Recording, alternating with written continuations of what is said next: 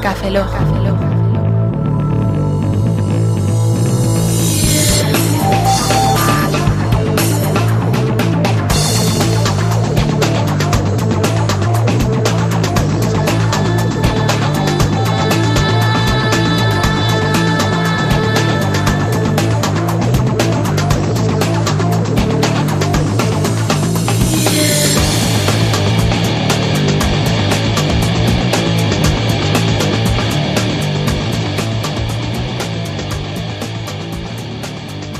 Hola y bienvenidos a Café Lock 024.20. Saludo a un servidor, Roberto Pastor. Hola de nuevo con vosotros, Franza Plana. Aquí os cabeza, buenos días, buenas tardes, buenas noches y buenas madrugadas. Y hoy tenemos una invitada, La única, invitada muy especial. la única que tenemos en Café Lock. Sí, ¿eh? ¿tú te crees? He tenido que pasar 20 entrevistas hasta conseguir una chica. 19, Esta es la 20. ¿vale? Pero han pasado 19. Han pasado 19. ¿Vale? Me retracto, sí. Tontería. Con las buenas voces femeninas que hay por ahí, chicos, y, y que solo me hayáis encontrado a mí. Esto, esto no, no tiene nombre. Ya, la verdad es que sí, Sonia. Es que Es que Es íbamos, que- es que íbamos somos a, muy a por la más de arriba. Es Bueno, que- al listón más alto. si tú no decías ya que no, pues entonces íbamos para abajo. Pero como ha dicho que sí, pues de puta madre. Así que, ¿para qué queremos más? tenemos a, ¿A quién tenemos entonces, Roberto? pues tenemos a la grandísima Sonia Blanco. Bueno, grandísima por lo de la estatura, ¿no? Sí, sí. Es alta, ¿eh? Es, es alta, ¿verdad que sí? alta, ¿eh? En Sevilla yo, yo pensaba que, era, 78, que eras tan alta. Sí, ¿no lo parece o qué? No, hombre, que no- como no te habíamos visto en persona nunca. Pero has visto fotos, yo sé que sabía que era alta. Sí, pero las fotos son de 15 por 20, o sea, no. Hombre, tamaño Barbie, no, pero no, no, pero vamos a ver. Ves con gente que yo sí que conocía y dices, Claro, bueno, calcula yo la- más o menos. si yo en la foto no conozco a nadie, a no ser que sea Tom Cruise, que sé que es un enano, pues. pues dice. Tú pones- Como Ángel Martín, ¿no? El pobre Ángel que le Martín. está- ¿sabéis, enano? Bueno, pues tenemos a Sonia Blanco, eh, podcaster de La Aspirante, ¿Correcto? que. Una duda que me. ¿Por qué le llamaste la aspirante a podcaster? Si ya eres podcaster. Pues eh, eso vino todo un poco de, una broma de cuando se organizaron las primeras jornadas de podcast aquí en Málaga. Yo ni era podcaster ni en aquel momento tenía muchas intenciones. Eh, todo vino de una reunión que se hizo de blogueros anteriores y que ahí ya fue donde Cinéfilo pues empezó a meterme un poco el gusanillo, ¿no? Entonces yo en aquellas jornadas que me invitaron ellos para, participar en una de las mesas con, con los podcasters, pues cuando nos hicieron la presentación y tal, pues yo dije eh, que bueno, que les agradecía que me hubieran invitado, entre otras cosas, porque yo todavía no era podcaster, pero que era aspirante a podcaster. Y curiosamente esa frase también la reflejó el día siguiente el país en, en su zona de, de información digital, lo de aspirante a podcaster. Y me hizo mucha gracia. Y como todo el tiempo de preparación estuve siendo la aspirante a podcaster, dije, bueno, pues vamos a ponerle el aspirante. Mm. Y mira, así se ha quedado. Y, y la verdad es que me gusta, porque tiene una connotación ahí de que, bueno, de que tengo que seguir mejorando y de que tengo que seguir aprendiendo, algo que, que siempre es algo que me motiva. ¿no? Es curioso. Nosotros entonces todavía somos aspirantes. Aspirantes somos todos, porque hombre, si lo supiéramos Sí, sí, todo, ¿no? Somos Pues, aspirantes eso seríamos- realmente. No, no, Según no. la podcastera somos esnifadores. Sí. Sí, eso también. Otro tipo de aspirantes. Que aspiramos por otro sitio. Qué mala fama que Pero tenemos. bueno, hay Oye. quien se cree que debe- me viene a mí por ahí el nombre y la verdad es que no, ¿eh? Yo lo de la nariz solo por el tema de la alergia me viene la congestión, Ah, vale. nada. La coca os lo dejo a vosotros, chicos. Vale. Gracias. Oh, yo creo que somos de los más sanos de las dos pocas esferas.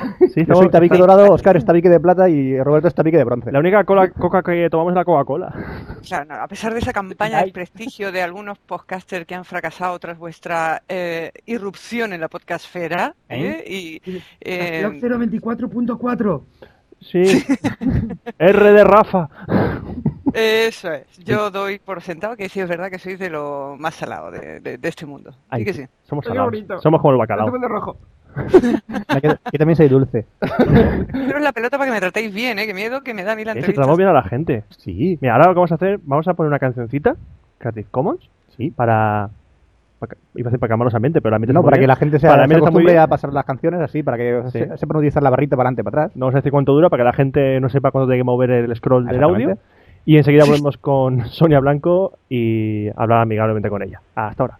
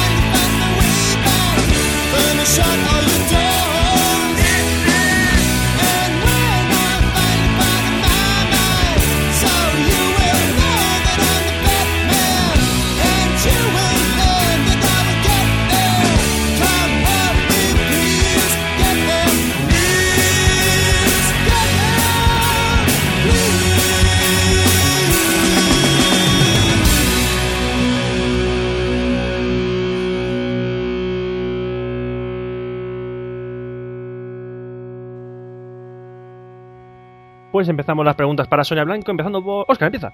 Empiezo con las preguntas personales. Sonia. Sí. Eh, joder, no puedo hacerlo yo. No, no puedes, ¿Qué hacer- le hago no a- puedes hacerle esa pregunta. Esa pregunta, bueno.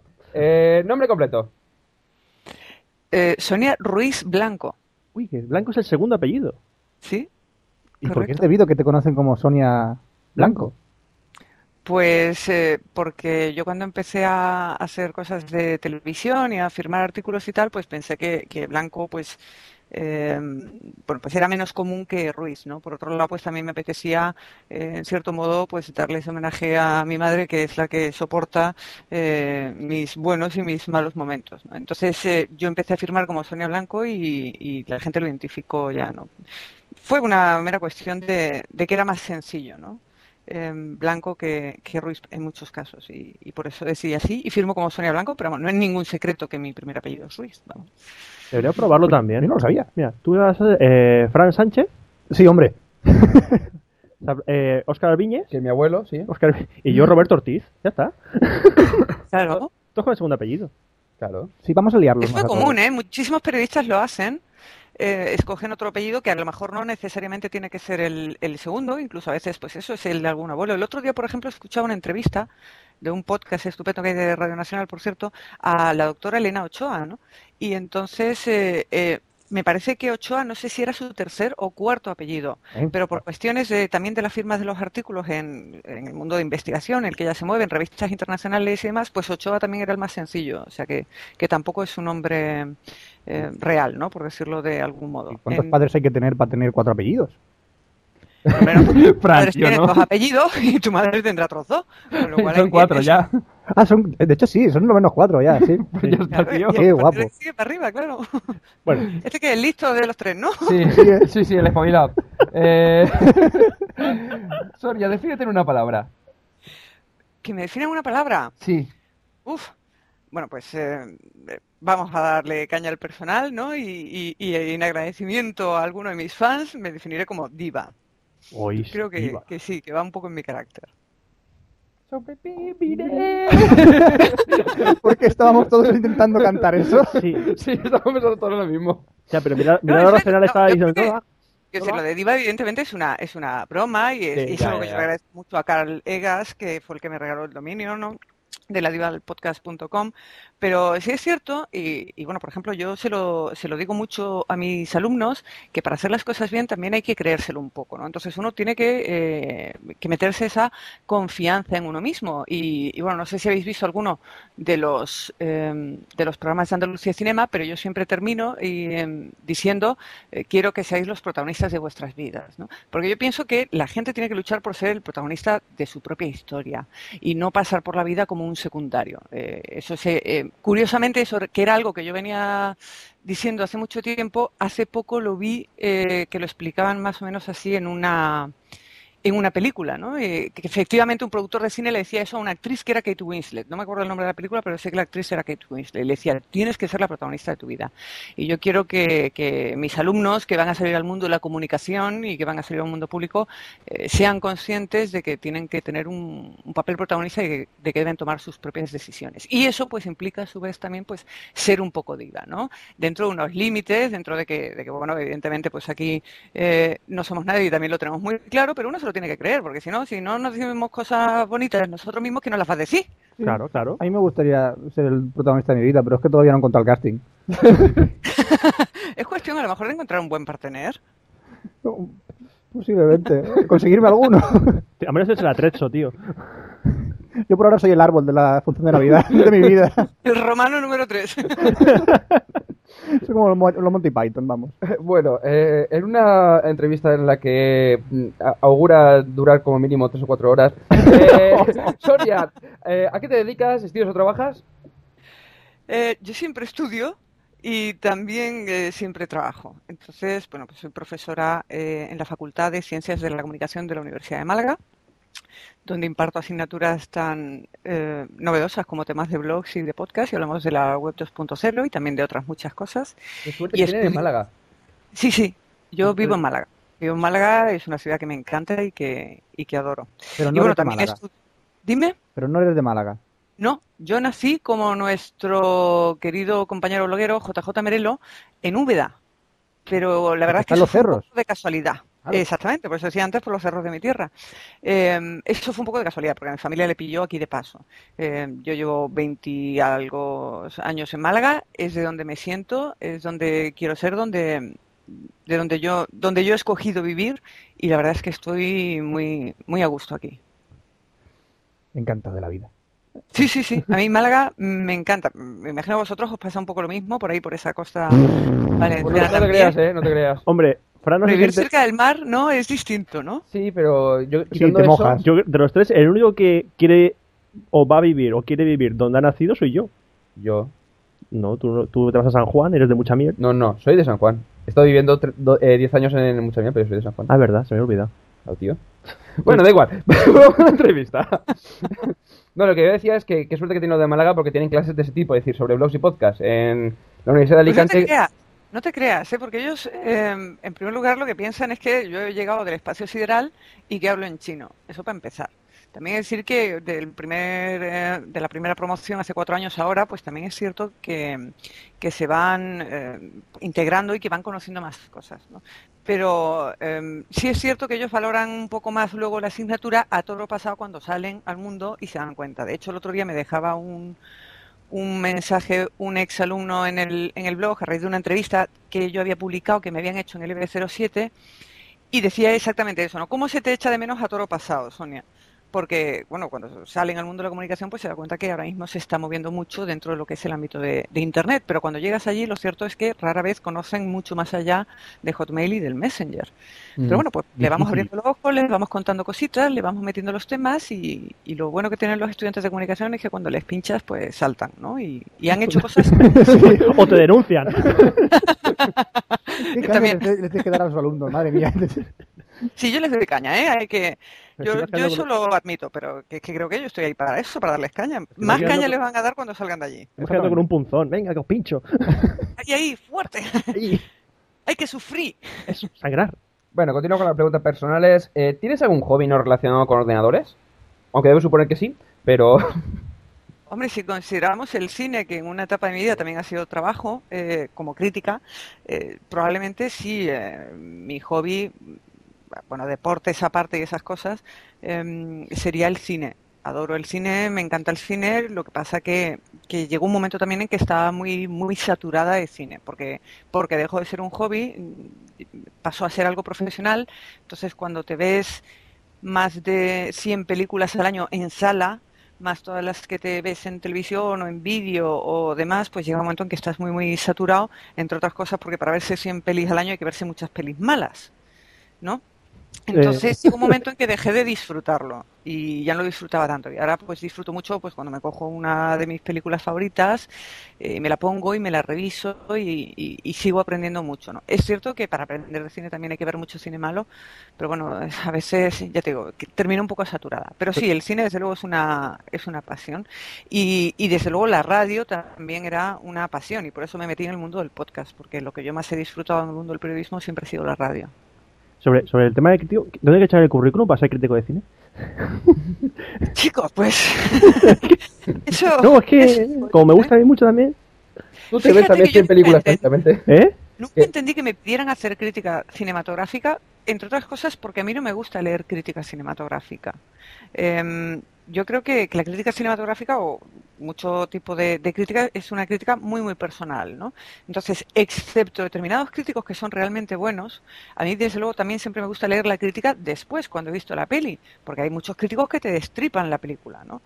Entonces yo no he sido nunca mucho de leer crítica y por eso me costó un poco adaptarme. Pero también llega un momento que se hace bastante mecánica, porque tampoco hay grandes peliculones, ¿no? Entonces te ves 40 porquerías para verte dos películas medio decentes. Entonces, eh, no te creas que es un trabajo tan divertido. ¿eh? Cuando te tienes que levantar a las 8 de la mañana en una ciudad perdida de Dios para que te pongan a las 9 de la mañana en un pase de prensa una peli, y te voy a poner un ejemplo real, ¿eh? Eh, no recuerdo el título porque mi memoria es muy selectiva y gracias a Dios me he olvidado. Pero una peli en un festival muy importante, eh, que aquella peli como cortometraje de 10 minutos hubiera funcionado, pero aquella peli duraba más de dos horas. Y a lo mejor el tipo se estrellaba eh, contra un árbol, se quedaba sobre el volante y estaba pitando aquello, pero estaba pitando durante seis o siete minutos. La escena, plano fijo, seis o siete minutos, una bocina de claxon. Esto a las 9 de la mañana en un cine. Eso seguro que es una película de Gus Van Sant. Pues no, era española, era española. Te tengo que decir que si sí. director ese día, vamos, eh, lo estampo contra la pared. Digo, mira, estas cosas no se hacen, chicos, de verdad. Entonces, mm, te tragas muchos pestiños, sobre todo lo que es en, festivales. Eh, también es cierto que tenido oportunidad de ver muchísimos cortometrajes, que, que también es un mundo muy, muy, muy bonito y del que ves cómo aprende la gente joven y las cosas tan interesantes también que se hacen en el mundo del, del cortometraje, pero, pero bueno, también llega un momento, pues eso, que estás eh, saturadísimo. Pero es interesante, es interesante. Mm, interesante. Bueno, ahora vamos a hablar un poquito de, de Café Lock, porque como esto es el aniversario de Café Egocentrismos que somos. egocéntricos que somos. Nada, unas preguntas sencillitas. Espero que te hayas escuchado todos los podcasts, tres veces cada uno. Bueno, No, a ver, ¿cuándo conociste Café Lock? Pues yo creo que como la mayoría de vuestros oyentes, eh, os eh, escuché a, a partir de que os mencionara eh, el innombrable ah, el, el innombrable Rafa Osuna. de cabreados. Aquel de que no se puede decir el nombre. ¿De qué? ¿Rafa Osuna? Sí. Entonces, bueno, pues eh, le escuché a él hablar de vosotros y tal, y, y, bueno, pues es lo que pasa. Y yo creo que nos pasa un poco a todos los podcasters, ¿no? Cuando otro habla de, de un tercero, pues vamos a ver cómo va el tema. Y tengo que deciros que los primeros capítulos, bueno, pues mm, no terminé de escucharlos enteros, como ya sé que os ha dicho algún que otro oyente. Normal, No lo, entendemos, lo entendemos perfectamente. No hay problema, tranquila. Pero, pero los últimos sí los he estado escuchando enteros, ¿eh? Valor. No sé de si con mucha atención tengo que decir, pero No, yo creo que como tenía un poco de miedo para ver qué le preguntábamos, a ver si soltábamos algo antes o lo que sea. Para, por si acaso le preguntábamos algo de los últimos pod- eh, números, no sé. Se habrá preparado. Sí. bueno, pues a ver si ha preparado esta pregunta. Sí, a ver si has escuchado el podcast en el que, para enlazar con esta pregunta, ¿te mentas o te fresas? a mí lo que realmente me gustaría es poder recordar olvidaros. Hoy. Ay, esa es la frase. De memento, memento. ¿eh? Qué bonito. Pero es un insulto lo que acaba de decir, ¿sabes? Sí, Pero siempre queda puta o sea, que madre. es muy bonito, pero te acaba, te acaba de decir que quiero que me dejéis en paz, coño. No consigo recordar olvidaros, chicos. Entonces, ¿eso quiere decir que te hemos traumado?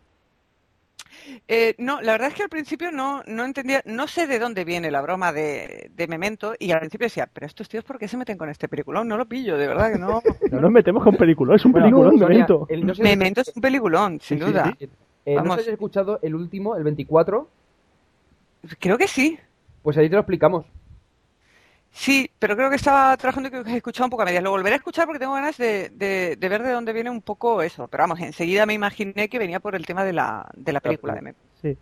Pero que no tiene nada que ver con el- la película, sino por el Memento. Simplemente o sea, el título. simplemente- Ya, ya, sí, bueno, pero... no, no tiene, no tiene trasfondo filosófico ni nada. No. Bueno, y vas a hablar de, de algo que sueles hablar en clase conmigo. De blogs. ¿De blogs? Sí. ¿Y qué quieres que te cuente de los blogs? Que os voy a contar a vosotros. Pues mira, me vas a decir cómo, cuándo y, y por quién conociste los blogs.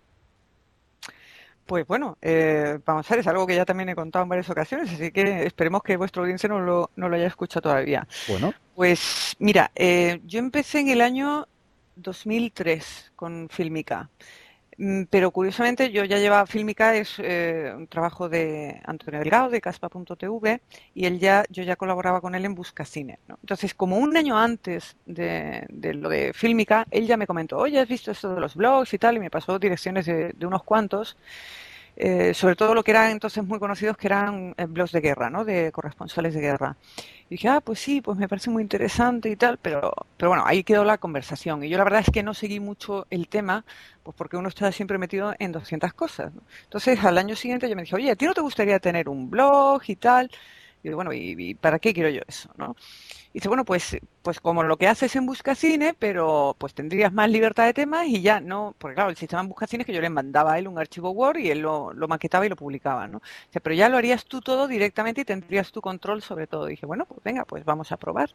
De modo que yo al principio, pues eh, lo del blog, pues era prácticamente lo mismo que venía haciendo eh, en Buscacine, solo que eso, que metía más temas aparte de los temas del cine y ya me Ujú. metía en otros aspectos. Y estuve como cerca de un año sin saber que yo era miembro de algo llamado blogosfera, ¿no? Porque ni me preocupaba, o sea, todavía ni se había nombrado aquello, nadie sabía que era ese término.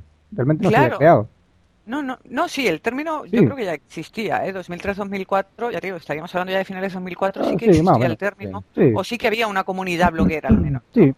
Eh, pero yo ni me había preocupado de, de ver visitas o de ver referrers o de nada de eso. Recibía comentarios y bueno, pues pensaba que la gente llegaba allí eh, pues un poco de, de casualidad, ¿no? Excepto la familia, esas cosas.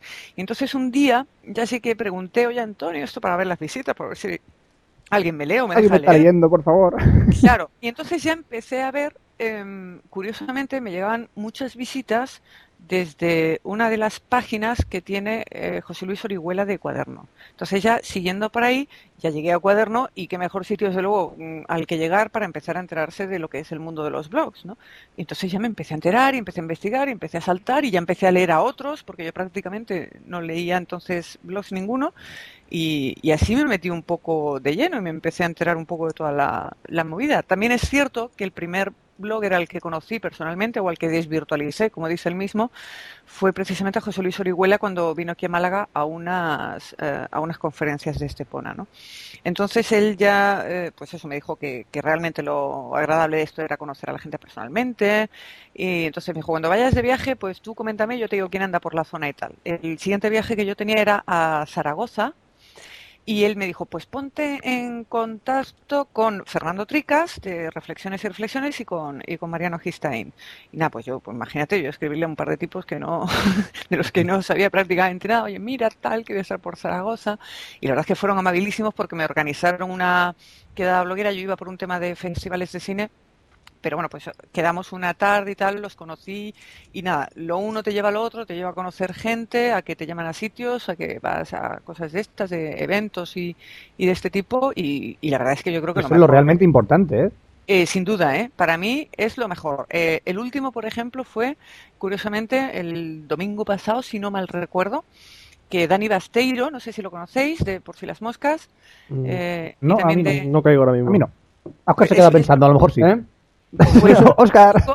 Fíjate, es un chico que yo conocí en un, eh, en un congreso de blogs en, en Madrid, pero que lo conocí muy, muy fugazmente, porque asistió a una charla mía y me hizo un par de preguntas, ¿no? Y luego hemos mantenido un cierto contacto por, eh, por email, ¿no? Y entonces pasaba por Málaga, digamos, por el aeropuerto de Málaga, de camino a, a otra ciudad y, y dijo de, de venir a verme, lo cual yo se lo agradecí enormemente. Pasamos un rato agradabilísimo y yo siempre de este tipo de cosas salgo con la sensación de Joder, esto es lo realmente bueno de, de todo este mundo, ¿no? El que al final te puedas ver, echar unas cañas o unos cafelitos y, y charlar de cosas que te interesan con gente a la que le interesan las mismas cosas, ¿no? O sitios como el evento Blog, donde, eso, donde nos juntamos, nos reímos y lo pasamos verdaderamente bien y además bien. aprendemos los unos de los Que fue lo importante, salir, conocer gente y ver que la gente que con la que hablas te entiende. Sí, Y, con- y conocer a buena acuerdo. Sí, Sí, también. sí. Sí, sí, hacer publicidad. Que fue- Hicimos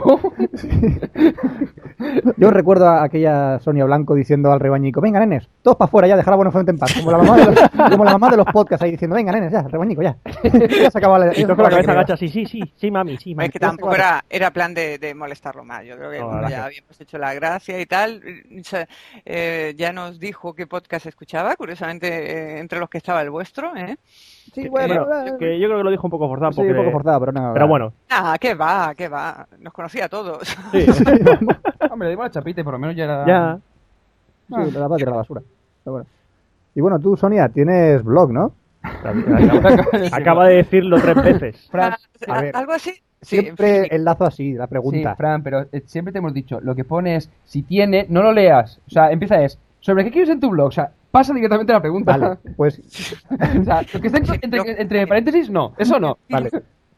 Eh. Sabéis que Filmica es un portal de blogs, por llamarlo de alguna manera, en, lo- en el que el nexo común de todo sería que escribimos sobre cuestiones del mundo audiovisual, ¿no? Bien desde la perspectiva legal, desde la perspectiva de los guionistas. Ahí está de la- escribiendo David Bravo, ¿no? Creo recordar. Exactamente, David Bravo es el que toca temas legales, que eh, junto conmigo, pues eh, somos los más antiguos dentro de, de Filmica, ¿no? Y yo, pues, aproveché un poco el blog para, para hablar de, de muchas cosas, con, sobre todo para hacer reflexiones y, y me he centrado mucho en un tema que a mí siempre me ha interesado mucho desde que estudiaba periodismo, que es el tema de la espectacularización. Entonces, pues digamos que es de lo que menos se habla en la red o de lo que menos común y por lo que más se me conoce en ese sentido. Luego, pues, hablo de otras cosas que habla mucha gente, ¿no? Pero sí que le dedico mucho a ese tema porque creo que es muy importante que la audiencia, pues bueno, pues no esté engañada y sepa que cuando, eh, ¿qué digo yo? Belén Rueda acude a un telediario a hablar del orfanato, eso es publicidad, por Pero más pura que y dura, quieran sí. meter información, ¿no? Sí, sí, sí. Estamos todos de acuerdo con eso. Eso de que los telediarios anuncian una película española, traen a invitados y nos la venden, Sí. Eh, efectivamente. publicidad Entonces, pura y dura. Exactamente, a mí me, me parece que está muy bien, pero yo creo que esa no es eh, una información que deba estar en un informativo. Y si aparece, pues que aparezca arriba la palabra publireportaje. O, Bueno, o sí, pero eso no, no se multaban a las televisiones por eso. Para es que ganarán tanta pasta que les dará un no, como, saco. es que la, como la, tele- la televisión que da esa noticia, en parte es productora de esa película, Ajá. O sea, es autobombo. Claro, pero es que eso es lo que el, el público debe saber, que están hablando del orfanato y no de la de Alex de la Iglesia, porque han metido dinero en el orfanato y no en la de Alex de la Iglesia. No, la- Entonces a mí me parece eso un poco deshonesto, ¿no? Porque en definitiva te están vendiendo un producto y para vender un producto pues existe otro tipo de programa. Claro, la teletienda. Claro. Entonces hacer eso en los informativos a mí eso me parece muy, muy deshonesto por, man- por parte del, del- del mundo de la televisión, pero bueno, eso es lo que tenemos. Y lo que yo intento al menos es que la gente tenga muy claro que cuando está viendo eso, lo que está viendo es un publi reportaje, ¿no? Como cuando Matías Pra anuncia el estreno de mm, Los años de Paco, Los hombres de Paco, como se llama la serie, ¿no? Sí, en medio de un partido de fútbol también. Y después de esto siempre me grabo los hombres de pago. Yo, tío, pero acaban de meter un gol.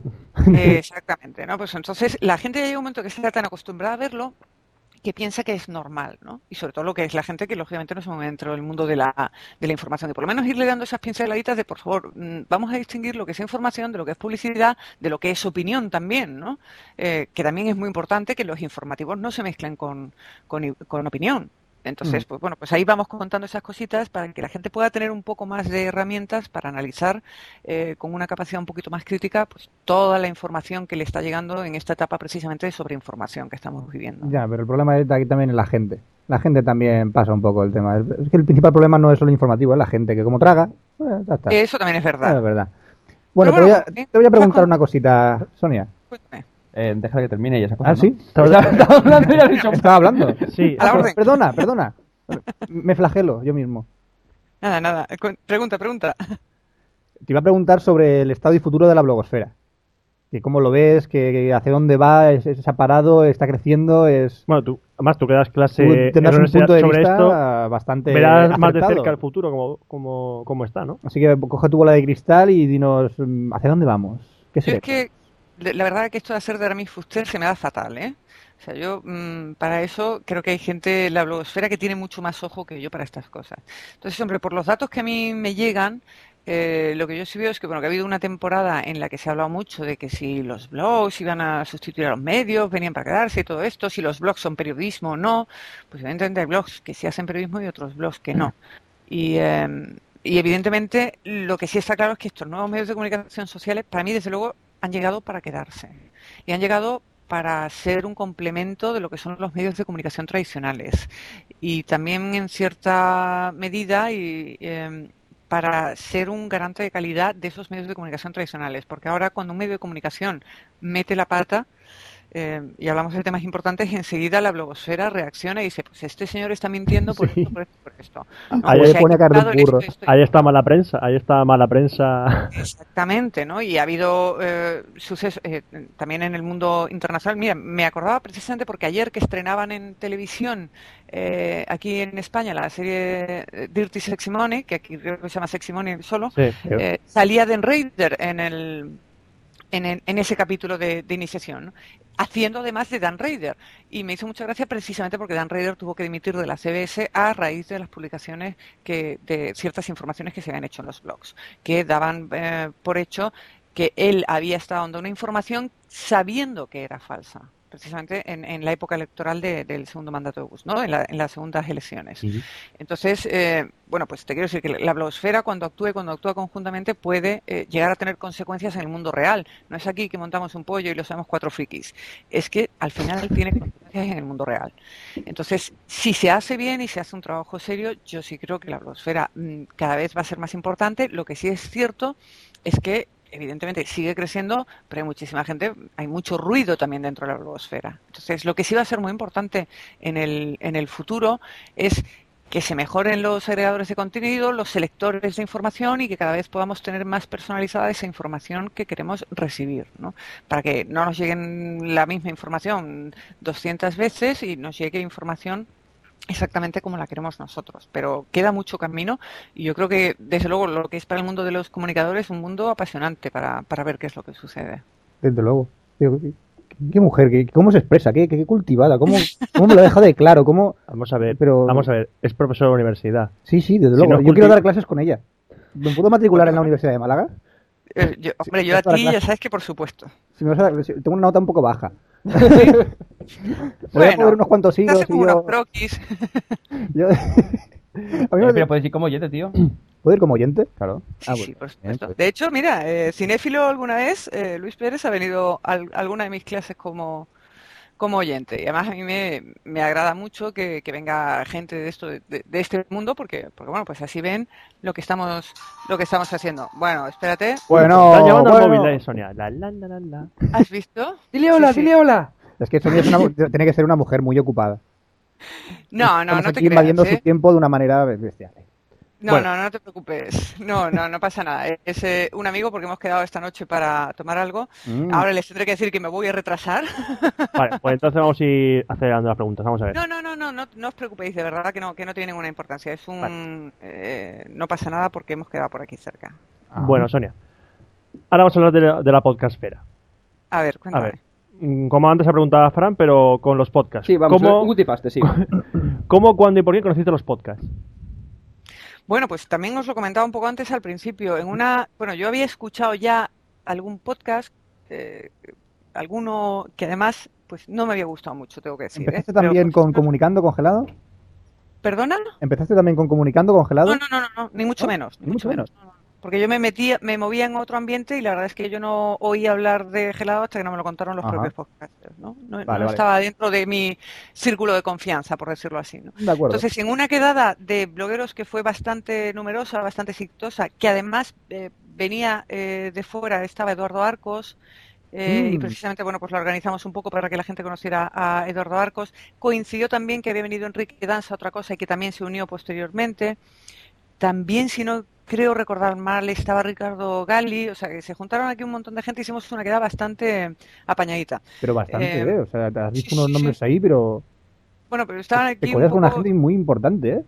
Has visto, bueno, ¿Has aquí se organizan muchos saraos y, y entonces pues se dio, se dio todo bastante bien para que nos pudiéramos juntar todos, ¿no? Y entonces a- eh, aquella noche fue cuando yo conocí a, a Luis Pérez Cinéfilo y a Jerónimo Palacios de, de Migrando. Entonces me estuvieron contando tal y yo le dije, no, porque yo ya escucho alguno y la verdad es que no me enganchan y tal, porque además yo soy muy radiófila, ¿eh? Entonces yo sí. que escuchaba mucha radio y la sigo escuchando. Y entonces yo, no, porque tienes que escuchar a fulanito, menganito, a sotanito.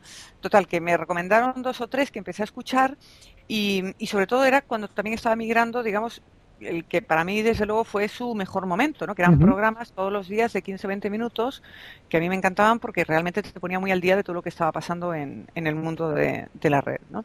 Entonces, claro, pues eso, a partir ya de las promos que ponían y, y de ir conociendo de, de unos y otros y de que se organizaron ellos aquellas primeras jornadas aquí en Málaga para lo que utilizaron un, un aula de mi facultad, pues bueno, ya me fui metiendo y fui escuchando a un montón de, de ellos, ¿no? muchos de los cuales, entre casi los que me incluyo, pues ya no están en, en activo. Entré en contacto, por ejemplo, con Andy Ramos, porque cuando lo empecé a escuchar, la verdad es que me fascinó. Yo siempre digo que es de mis podcasts favoritos y eh, tanto fue así que de lo que estaba hablando, bueno, a mí me venía el pelo para mi asignatura. Entonces eh, yo le pedí a él si me podía ayudar a, preparar un tema sobre propiedad intelectual para comunicación audiovisual, dado todos los movimientos que estaba habiendo al respecto, tanto en el entorno legal como en el entorno de, de- de producción.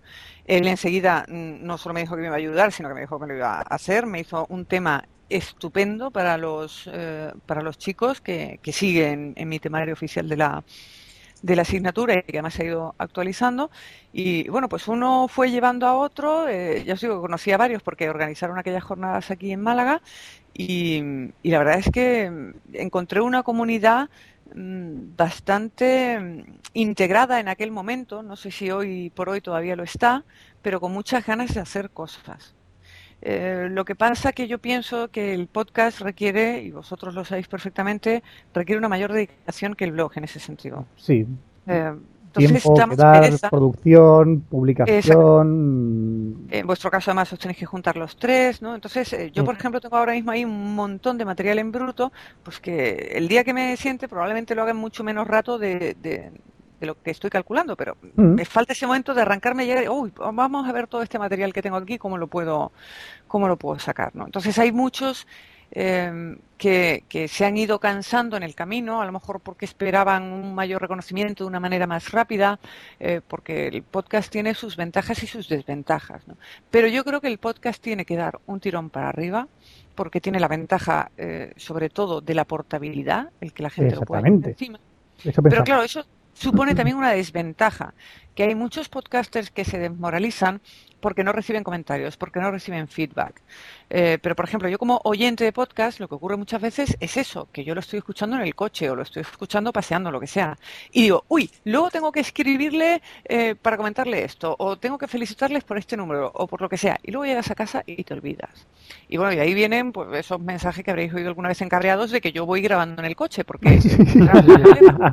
Claro, porque sé que si no lo hago en ese momento no lo voy a hacer, ¿no? Sí. Entonces, eh, pues eh, tienes que aprovechar ese momento y decir, venga, me lanzo a y lo grabo. Pero claro, no todo el mundo pues lleva un teléfono que graba, no todos los oyentes de podcast se atreven a mandar un audio o no. A nadie le gusta la- su voz, escucharse. Exactamente, ¿no? Entonces, eso yo creo que ha desanimado a muchos, eh, pero yo creo que sobre todo lo que tienen que pensar es que se lo tienen que pasar bien haciendo y Sí. que tarde o temprano y que, y que eso es lo único realmente importante. Yo hago podcast porque me encanta, eh, porque me lo paso muy bien, porque nos reímos mucho y porque encima luego pues hay gente que dice que incluso le gusta, ¿no?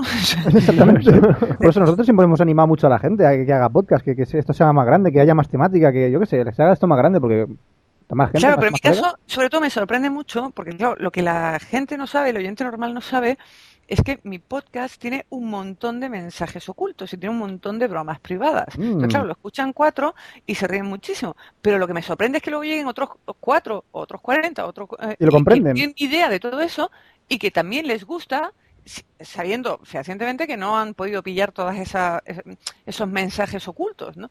Y dices, oye, pues mm, mal del todo no lo debemos estar haciendo. Seguro que hay gente que opina que el aspirante no vale un duro, estoy absolutamente convencida. Pero bueno, hay gente que sí, que le gusta y, y la verdad es que eso sí que te anima. Evidentemente el feedback siempre es algo que nos anima mucho a los podcasters. Sí, a- eso es verdad. a seguir adelante. Yo he recibido feedback, eh, te voy a decir que he recibido un feedback mu- mucho más cariñoso tal vez desde el podcast que desde el blog. La gente en los blogs yo creo que es más fría ¿eh? y yo tengo muchísimos más lectores en el blog que oyentes tengo en el podcast. Y sin embargo yo me siento mucho más cercano de, de mis oyentes que de mis lectores. Una pregunta, Sonia. Eh, ahora que has comentado de cabreados, ¿eras tú la que, tu- la que tuviste el problema con Digital Plus? ¿Puede ser? Sí, correcto. Vale, digo, es que me suena. Se enteró toda España. Es que, es que de eso Sí, dices. sí, sí, aquel enorme audio correo. Sí, sí, sí, Que además sí. cuando se lo envié a Rafa ya está solucionado. Bueno, a veces resulta que, eh, bueno, pues sería otro caso, un mini caso de, de influencia en el mundo de la red, ¿no? Yo escribí aquello porque estaba realmente enfadada y tengo que decir que, bueno, que tuve la fortuna de que un amigo que había trabajado en, en Plus fue el que dio el chivatazo a la gente de Plus y les dijo que leyeran aquello, ¿no? Eh, a lo mejor se habrían enterado igual. Sí es cierto que al final la gente llega cuando has escrito ellos. En- estoy, por ejemplo, también muy... en- me, me sorprendió muchísimo, no sé si conocéis a un crítico de televisión que se llama José Javier Esparza, que hace la columna del invento del maligno para el grupo Vocento. Nos pillas, nos pillas. Me suena, pero Más o no, menos, ¿no? pero no bueno, mucho. pues os lo recomiendo. Me imagino que tendréis por ahí algún diario del grupo Vocento. Aquí en Málaga es el Sur. No sé eh, cómo se llama la cabecera de, de ahí. Pero es un crítico que a mí me encanta porque hace unas... Primero, suelo estar muy de acuerdo con él y además me encanta cómo escribe, ¿no? Y, y entonces pues me sorprendió un día que recibí un correo de él eh, dándome las gracias porque había leído en varias ocasiones, porque muchas veces decía, bueno, tal y como dice Esparza en su columna de hoy, no puedo estar más de acuerdo, eso había ocurrido en varias ocasiones, ¿no? Eh, y entonces pues me mandó un correo dándome las gracias por, por, por eso, por los halagos que le había echado en el blog y diciendo que él también pues que aprendía de mí y que había descubierto eh, series, por ejemplo, como House, que él no le había hecho mucho caso hasta que me lo leyó a mí, ¿no? Porque claro, cuando te llegan esas cosas te quedas un poco un poco fría, ¿no? Y también me ha pasado, por ejemplo, con la gente de con lo que yo te diga de la cadena Ser, que también, pues, eh, algo que en principio les iba a mandar un mail, decidí publicarlo en el blog sin, bueno, pues sin la más mínima esperanza de que aquello tuviera ninguna repercusión, ¿no? Bueno, pues inmediatamente se pusieron en contacto conmigo, eh, porque claro, yo protestaba porque tienen un podcast que falla más que una escopeta de caña, ¿no? Entonces ya me estuvieron explicando que aquello no era un problema de ellos, que, que, que, que no lo gestionaban ellos, que estaban, que querían arreglarlo y tal. Y, y de hecho hemos seguido con la relación y me consultan alguna cosilla y yo les consulto a ellos y, una relación estupenda. ¿no? Entonces, aunque parece que escribimos un poco a- ahí, que nadie nos escucha y que estamos dando el sermón del desierto, lo cierto es que al final la gente llega de, de- de algún modo u otro, ¿no? Y, y- y, bueno, pues siempre resulta muy agradable que, que la gente te escriba y dice, oye, pues sí, lo hemos leído, estamos pendientes y lo queremos arreglar. El caso de Canal Plus tal vez fue el más escandaloso en ese sentido, porque ya os digo que llevaba una semana absolutamente desesperada porque yo sabía el error que era y por más que se lo decía no me hacían ni caso. Y oye, fue publicar el post y aquella misma tarde me estaban llamando para Eres, influencias a El mucha poder- gente, ¿eh? El poder de los posts, de los El poder de Sonia Blanco. No, no, no. De Poder los posts no. Poder de Sonia Blanco y su, y su El influencia. poder de verdad tienen los chicos de, de microsiervos, ¿no? Que son los que ahí Sí, también, también. sin duda, ¿eh? O Enrique Dance. Pero bueno, este ya os digo que yo creo que fue un poco por la casualidad de, de que este amigo, al que eh, mantendré en el anonimato por él, pues Oh. eh, sí que sé yo que me consta que lee el blog. A, a lo mejor los de Canal Plus al final lo habrían leído, pero habrían tardado más tiempo, ¿no? Entonces él les dio el chatazo, mira lo que ha escrito, eh, y esto puede. De hecho, mm, el otro día también me comentaba alguien, decía, el otro día mi tía estaba buscando algo en Canal Plus y lo primero que le salió fue tu post. Es, es lo que pasa a veces. Es sí, que lo que pasa- Claro, es que dice, busca Canal es un Plus, problema. sale un, un, un post que el título es, mm, yo qué sé, Canal Plus es una caca, una mierda. Es- es- Claro, Entonces ya la gente se echa para atrás. Los si- blogs que invaden la red, Si tío. tenía pensado contratar Canal Plus. El poder de Google. Claro, pues a, a escala mucho más pequeña es lo que le pasó a Microsiervos con el post de IKEA, ¿no? Que, que su enlace de IKEA era el, el primer enlace que salía cuando buscabas IKEA en Google, ¿no? Entonces, pues eso, eh, cuando ellos ponían a IKEA, pues le, hacían una crítica un poco dura, ¿no? Entonces, pues al final, pues gracias a Google, pues consigues salir ahí en las búsquedas y la gente, bueno, pues eso, pues te empieza a contar y tal. Luego también resulta que muchas veces las, las conversaciones derivan en algo que no es, ¿no? El artículo mío que tiene más comentarios es un artículo que yo escribí sobre Juan y Medio, eh, comentando que estaba harta de verlo porque llegaba un momento en que estaba en media de programas, ¿no? Y aquel, eh, allí hay como 800 y pico comentarios de fans de los cantantes que llevaba Juan y Medio su programa. ¿no? Entonces, al principio dice, bueno, ¿qué hago? ¿Paso esto o no lo paso? Yo tengo los comentarios moderados, Sí. ¿no? Pero yo tengo muy clara cómo quiero moderar mis comentarios. Y es que lo que no permito pues son insultos, ni salidas de tono, ni tal y cual. Pero bueno, si yo creo que los blogs son conversación, y yo soy de las Mm. que firmemente lo cree, pues bueno, pues a veces pasa eso, ¿no? Que te pones a hablar de fútbol y terminas hablando de política y luego pasas a la religión. Y por tanto, si la, si la conversación en mi blog deriva por ahí, siempre que no se llegue al insulto, Pues y que deje tuve que borrar muchos comentarios insultantes de ese hilo, eh, pues yo los he permitido, ¿no? Pero me resulta mm, tremendamente curioso que los fans de Elsa Ríos y de la otra cantante, que no me acuerdo el nombre, pues al final tienen que ir a mi post, allí a poner, eh, viva Elsa, te queremos, que bien canta. Sí. Hazte un foro, ¿no? Eh, No es un foro, no. Esto es un blog. Hay mucha gente que lo confunde. Sí, sí, bueno, la gente, la mayoría de la gente, a vosotros os pasará también, Uh, la mayoría de todas nuestra, la gente que llega a nuestra página es por búsqueda de Google, ¿no? Y luego está pues esa pequeña minoría que sí que nos sigue y que va a nuestras páginas porque quiere, sin ir obligado, ¿no? sí, bueno, obligado. Entonces, si Google claro. te lleva es por algo. Exactamente, pero en el caso concreto de este artículo Juan y medio, yo veo que es que hay gente que entra todos los días a ver lo que han puesto otros. Sí. Ya cada vez va menos en el tiempo y a mí también en muchas ocasiones me sirve para saber cuándo se está estrenando programas en determinados países o cuándo ha habido nuevos rumores sobre determinadas películas, ¿no? Por ejemplo, yo escribí un artículo sobre Terminator 4, pues hará dos o tres años, ¿no? Y ahora de vez en cuando me llega un artículo, ¿no? Y digo, uy, se ha tenido que publicar algo. Efectivamente, hay noticias sobre Terminator 4, que se lo va a hacer tal, que si el guion lo va a hacer cual, que se va a intervenir cual. Entonces la gente mete y como eso lleva ahí mucho tiempo, Claro. pues resulta que sale de los primeros enlaces, ¿no? Entonces, bueno, pues es curioso ir viendo todos esos movimientos también en el blog. Bueno, Sone, si alguien te preguntase ahora mismo, que no conoces los podcasts, dice, ¿y tú qué hablas en tu podcast? En el podcast aspirante, ¿tú qué le dirías? Hombre, yo le diría que hablo sobre comunicación, pero probablemente si se lo dijeran, al, si lo preguntaran a algunos de mis lectores, probablemente hablarían de la espectacularización, porque luego me he dado cuenta de que es lo que más llama la atención a mis lectores, probablemente porque sea el tema eh, más desconocido como tema en sí, o sea, la gente sabe lo que es, pero nadie ha hablado de ello a lo mejor tan abiertamente como lo he hecho yo, ¿no? Entonces, yo creo que mi blog es de lo más conocido por tratar el tema de la espectacularización, aunque yo creo que hablo de muchos temas en general. También he hecho crítica de cine, eh, también hemos estado publicando ahí el programa Andalucía Cinema. Eh, en general, yo lo que intento es pues analizar lo que está ocurriendo en el mundo de la televisión y pensar un poco sobre ello. También publico cosas de cursos que creo que les pueden interesar a mis alumnos o a gente que está metida en este mundo. En definitiva, yo creo que hablo sobre comunicación. Mm, Te seguirán muchos alumnos, ¿no? No te creas. ¿No? Yo creo que los que menos. ¿Cómo que no? no te, no te, se no se fácilmente. Nuevamente creo que me siguen a toro pasado. Yo creo que, que ellos ya cuando salen y cuando se empiezan a enterar un poco, porque por ejemplo yo este, este año, en este primer cuatrimestre, por primera vez, no lo había hecho antes, le he dado alumnos, eh, clase a alumnos de publicidad. Yo siempre había dado la licenciatura de comunicación audiovisual. Y si los de comunicación audiovisual estaban despistados en estos temas, ya los de publicidad ni te cuento. Ni se enteran, ni se empapan. Entonces, eh, yo me acuerdo perfectamente la tarde antes de irme a Sevilla, leve, eh, yo tuve clases con ellos, ¿no? Y estamos en un aula de, de prácticas, eh, porque eran clases de diseño gráfico, y después yo tenía una hora de tutoría y le dije, mira, hoy no vamos a hacer tutoría porque me voy a un evento tal y, todavía no he preparado la, maleta, ¿no? Eh, y me dice uno, hay que ver que que siempre estás por ahí de, de viaje y tal. Y digo, bueno, sí, pero porque eh, fue un cuatrimestre movidito en ese sentido, ¿no? Y digo, bueno, pero sí, pero este además me apetece mucho porque es un evento de blogs y de podcast y va a haber mucha gente conocida y me apetece a la gente que no conozco también conocerla y tal. Y ya veo, empiezo a ver las caras raras, ¿no? Sí. Vale, que no blog y podcast no suena de nada, ¿no? Total, que me siento yo en uno de los ordenadores y empiezo a enseñarles, ¿no? Y empiezo, mira esto, porque dice, sí, yo tengo un blog en MySpace, ¿no? Ay, Dios. En Ya. un blog. Esto no es un blog. Hay gente que no utiliza los blogs para hablar de lo bonito que es su gato ni para publicar las fotos de la última juerga. Que más o menos es eso lo que utiliza la gente. Exactamente. Eh, entonces, pues em, efectivamente ya les empecé a contar y a mí me sorprendió mucho las caras de sorpresa que ponían como diciendo, mm, Dios mío, todo esto que Lo es, que ¿qué está mundo pasando. Exactamente. Lo que está pasando en ahí.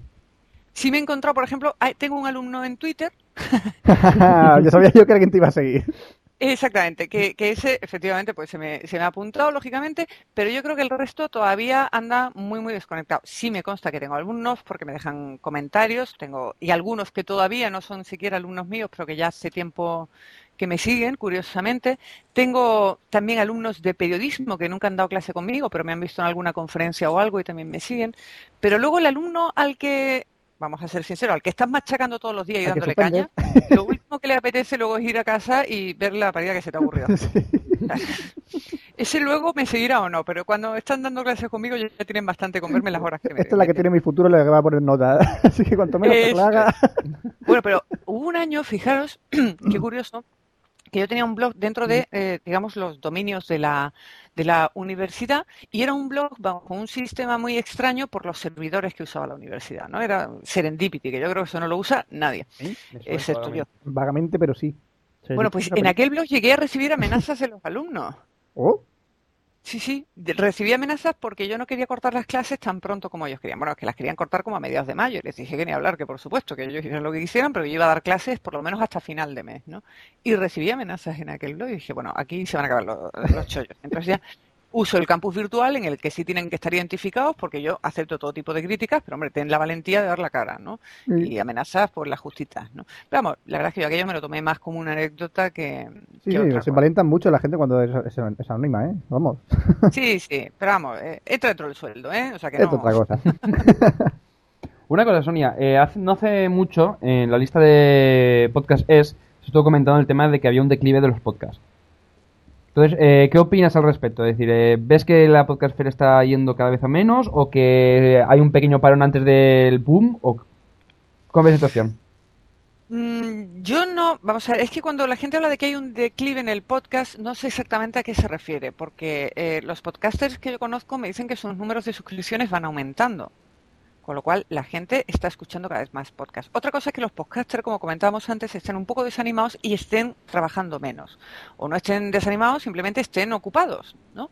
Y entonces no se siga una, una cierta regularidad. Yo, la primera, eh, que saco podcast cuando buenamente puedo. Yo, por ejemplo, un, un podcast que estoy deseando volver a hacer es el de Ciencia 3.0, porque es un podcast para mí mucho más sencillo de hacer, porque es una grabación eh, en directo y, y no lleva prácticamente edición, y sobre todo porque me lo paso como una enana hablando con Dablo Gaiman y con el profesor Bacterio, ¿no? Y aprendo muchísimo. Em, pero claro, es muy difícil juntar a tres personas. Y como me pasa a mí, le ha pasado también el podcast del aspirante, Momo y Nena también tienen sus líos. Eh, bueno, Jero dejó el podcast abandonado ni se sabe cuánto tiempo y luego decía que volvía y también volvía a estar otro tiempo sin publicar, ¿no? Entonces, pues hombre, la gente a lo mejor al final, ¿qué pasa? Que muchos programas de radio al final están accediendo también a, a la sección de podcast de, de, iTunes y la gente se está enganchando por La Rosa de los Vientos, a Iker Jiménez y todas estas cosas. Eh, yo no creo que, que, exista ese declive, pero creo que es importante que los podcasters nos lo tomemos, y ya digo que yo la primera, un poquito más en serio y hagamos un trabajo más continuado. Hombre, que planteé el podcast no, pues eso, que nos lo tenemos que tomar un poquito más en serio, que yo no creo que ese declive sea tal, por lo que a mí me comentan, habría que ver números y yo sí sigo las estadísticas de FitBarner y esas van para arriba, pero de manera estratosférica. ¿eh? O, o que eh, la gente no sabe cómo borrarse. Una de dos. ah, sí, la gente sí sabe cómo borrarse, pero tampoco se lo ponemos tan, tan complicado. Pero yo creo que es importante que haya mayor diversidad y también una mayor continuidad. Y ya digo que yo soy la primera que lo incumplo y la que no quiero tener la obligación de hacer un podcast cada X tiempo. Pero Ay. entiendo que eso sí beneficiaría mucho al mundo del podcast. Hay que echarnos la bronca también, ¿eh? Hay que echarnos la bronca a todos. Sí, No yo creo que sí. Hombre, Nosotros también tardamos, Fran, ¿eh? Fran, a nosotros tampoco te quejes que estamos con 24 podcasts en un mes, ¿vale? O sea, no me fastidies, Fran, no me fastidies. ¿Quieres, quiere-. Pues Que yo al menos como oyente, como también tardo ahora mucho en actualizar, pues cuando mm, actualizo eh, el iTunes, pues resulta que tengo muchos eh, muchos podcasts pendientes, con lo cual, mientras los vuelvo Ya a escuchar todos, ya habéis vuelto a sacar algo. O sea que yo Sí, ya, ya da miedo Pues enchufarlo. nada, ya. de- nada, a partir de la semana que viene, cuando empecemos a soltar esto. Ni lo enchufes ya, madre mía, enchufes lo- el lo que te va a porque va a salir reventar. Ah, hombre, estoy, eh, vamos, expectante de escuchar todas esas entrevistas que habéis hecho, porque además, eh, lo- no sé si lo comenté por la lista hace pocos días, pero a mí el género que más me gusta del periodismo es la entrevista y me parece los más complicados de hacer y de hacer bien, ¿eh? O sea que creo que sois muy valientes. Nosotros lo intentamos por Sí, lo pues, menos. en- en- Entonces lo habremos hecho más seguro. Creo que sí. Al final vas a poner en tus clases de, mira, esto es un podcast y esto es un ejemplo de cómo no se hace una entrevista.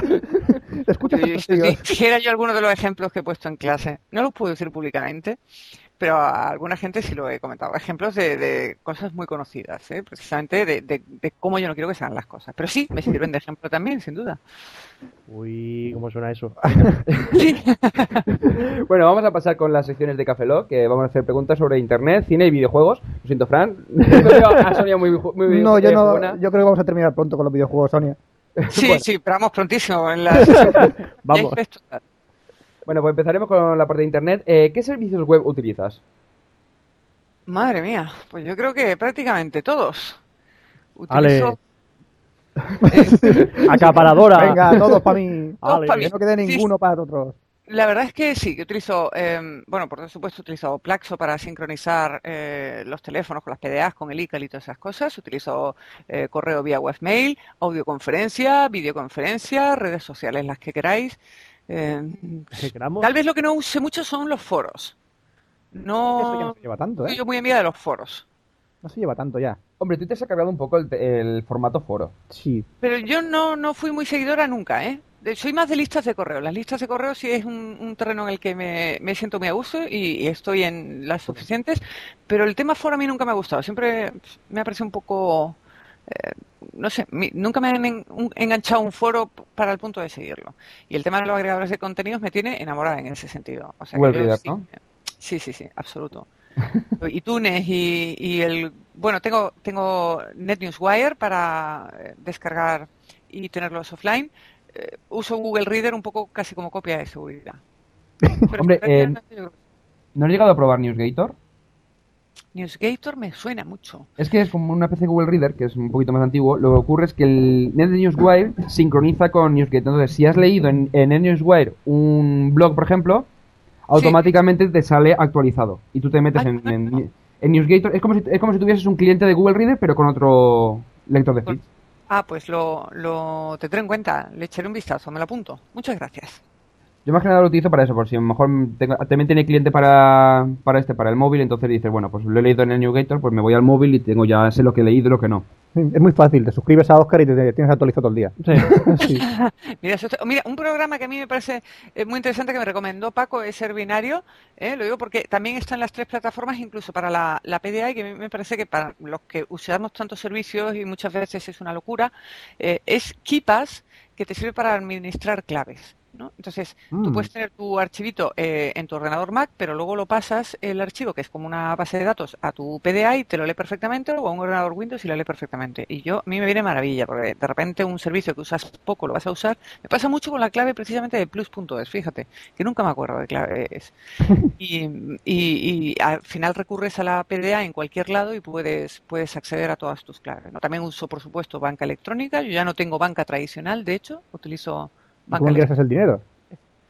¿Que ¿Cómo saco el dinero? Por un cajero. ¿Cómo, cómo lo Un ingresas? cajero. No, no. Como ¿Y cómo ingreso? ¿Claro? Eh, pues hombre, normalmente no tengo dinero efectivo que ingresar. Uh, Eh, pero alguna vez eh, sí me podido llegar un cheque o algo de eso. Sí es cierto que una de las bancas electrónicas que tengo pertenece al grupo Santander, entonces yo ingreso a través eh, de, de Banesto. A través de un Banesto, de una oficina física, podría ingresar. También se puede ingresar dinero a través de los cajeros automáticos, y yo lo he hecho en alguna ocasión. Pero ¿Cómo- cómo realmente a mí el dinero me llega todo por transferencia bancaria. ¿Es lo más cómodo? sí, sí, lo más cómodo. Y lo más eh, que te controla el Estado. Vamos, yo no he hecho falta en una oficina de banco, ¿eh? O sea que no... eh, Bueno, pues eh, como comentabas sobre el Google Reader, ¿cuál- ¿qué número de feeds lees? Uy, uy, risa floja. Uy, peligro. Es que no sé si pasaros una foto que publicó precisamente el amigo que me estaba llamando al móvil eh, cuando estábamos en Cáceres en el Findex, que abrí eh, mi Net Newswire y aparecían 10.000 artículos sin leer. Uy. Vale. Venga, chorrazo de feeds. ¿Cuántos feeds lees? No sería la pregunta. La pregunta es a cuántos feeds estás suscrita. ¿no? Sí, Vamos a ver, Vamos. sí. ¿Cuánto- Por lo menos sería más suscritos, sí. Sí, sí, sí. Porque Entonces me no, parece que vamos a batir el récord. No, es que el último año la verdad es que ha sido demencial para mí en el, eh, en el aspecto profesional y he estado hasta arriba. Y he leído mucho menos de lo que me habría gustado. Lo que pasa es que me resisto a, a quitar los feeds del, del NetNewsWire, ¿no? Entonces, de repente, pues eso, me encuentro con que tengo 10.000 cosas sin leer, algo que evidentemente es inabarcable, ¿no? Pero, eh, pero ya os digo que yo, por ejemplo, estoy mucho más en contacto con lo que sucede en, en el mundo de Internet a través de listas de correo. Eh, porque las listas de correo de, de mi mundo, del mundo profesional, pues van saliendo prácticamente, con que estés en dos o tres listas suscritas, te va llegando prácticamente todo lo importante que sucede, ¿no? Sí. Entonces, echo mucho de menos leer blogs, eh, pero bueno, eh, ahora mismo realmente tengo el tiempo muy, muy, muy, muy ajustado, ¿no? Pero sí, me mantengo ahí y, y bueno, pues eh, no Sí, sé, sí, voy a leer el pero ¿cuántos lees, eh? Sí, sí, sí, Pero. ¿cuántos Ah, lees? no no la dicho- pregunta. No nos has dicho un número, ¿eh? Estás yendo Em, por tu probablemente pueblo- más de 100 tenga, tenga suscritos, ¿eh? No, no te 100. lo sé decir con, con exactitud, pero, pero sí. eh, Por la media, sí. La media. La media, ¿no? La media, Sí, sí. la media española. La media española. Sí, más o menos. Sí, los, sí. los 100 feeds, la media española. Pasa que eso, que como no los leo mucho, pues luego pasa lo que ocurre, que, que Claro, se me eh. van acumulando. Pero sí, bastantes. Y espero algún día poder volver a leer y volver a hacer una selección. También ocurre que muchos de los que leo ya tampoco publican, incluso algunos que han cerrado. Porque imaginaos desde el año 2003, ¿no? O sea, hay algunos que siguen ahí por si algún día regresan, pero que realmente no actualizan tampoco. El 2003, ya cuatro años sin actualizar. yo, yo creo que ya no. Yo creo que ya no Fíjate, volverá. cuando yo llegué a la blogosfera ya había algunos que se estaban retirando, o sea que imagínate. Joder. Eh, entonces, ¿cómo ves el estado y el futuro de la web 2.0? El término este que se, que se ha acuñado hace unos años y ahora está empezando ya a verse algo de la web 3.0, web semántica y demás. ¿Crees, crees, crees en él realmente? Un futuro porque ya, porque ya está ahí la web 3.0. Entonces, Está a punto de llegar, Sí, ya. con el OpenID que entra este año es parte de ello, con la data portability y todo esto. Es, hombre, yo, yo creo que evidentemente ha, sido, ha supuesto un cambio importante en el sentido de ser una red de personas más que una red de, de máquinas, ¿no? Entonces, pues, ya os digo que a mí no me gusta mucho jugar a las adivinanzas, pero yo creo que se tienen que seguir desarrollando. Yo ahora estoy un poquito enganchado a lo del tema de Sismic, que me parece que tiene muchas posibilidades, eh, porque sería una especie de, de Twitter, pero en vídeo, ¿no? Sí, es verdad. Está eh, ahora mismo en un modo muy, muy incipiente, pero a mí me parece que para algunas cosas puede ser muy útil. Eh, por ejemplo, para incluso para contestar correos de una manera rápida, porque a mí muchas veces que no corre- contesto correos porque sé que me van a llevar un rato porque tengo que escribir un montón, ¿no? Entonces, a lo mejor si le doy un botoncito y le grabo la respuesta, me resulta más fácil. Entonces, ese Es tipo de servicios- Y te ofrece la posibilidad de que.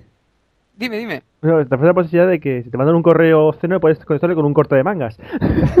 Efectivamente, mucho más gráfico, ¿eh? Y dice, toma, re- toma respuesta, vaca. Pero una cosa, Exactamente. dime, con Sonia. Dime. No, era eh, preguntarte que lo de Sismic solamente te permite vídeo o también te permitiría audio. Eh, pues. Me refiero solamente, no sin audio en vídeo. el sentido de que si tú quieres, pues eh, no activas eh, la cámara o tapas la cámara y tú podrías subir exactamente igual el audio. Claro. Está pensado para vídeo.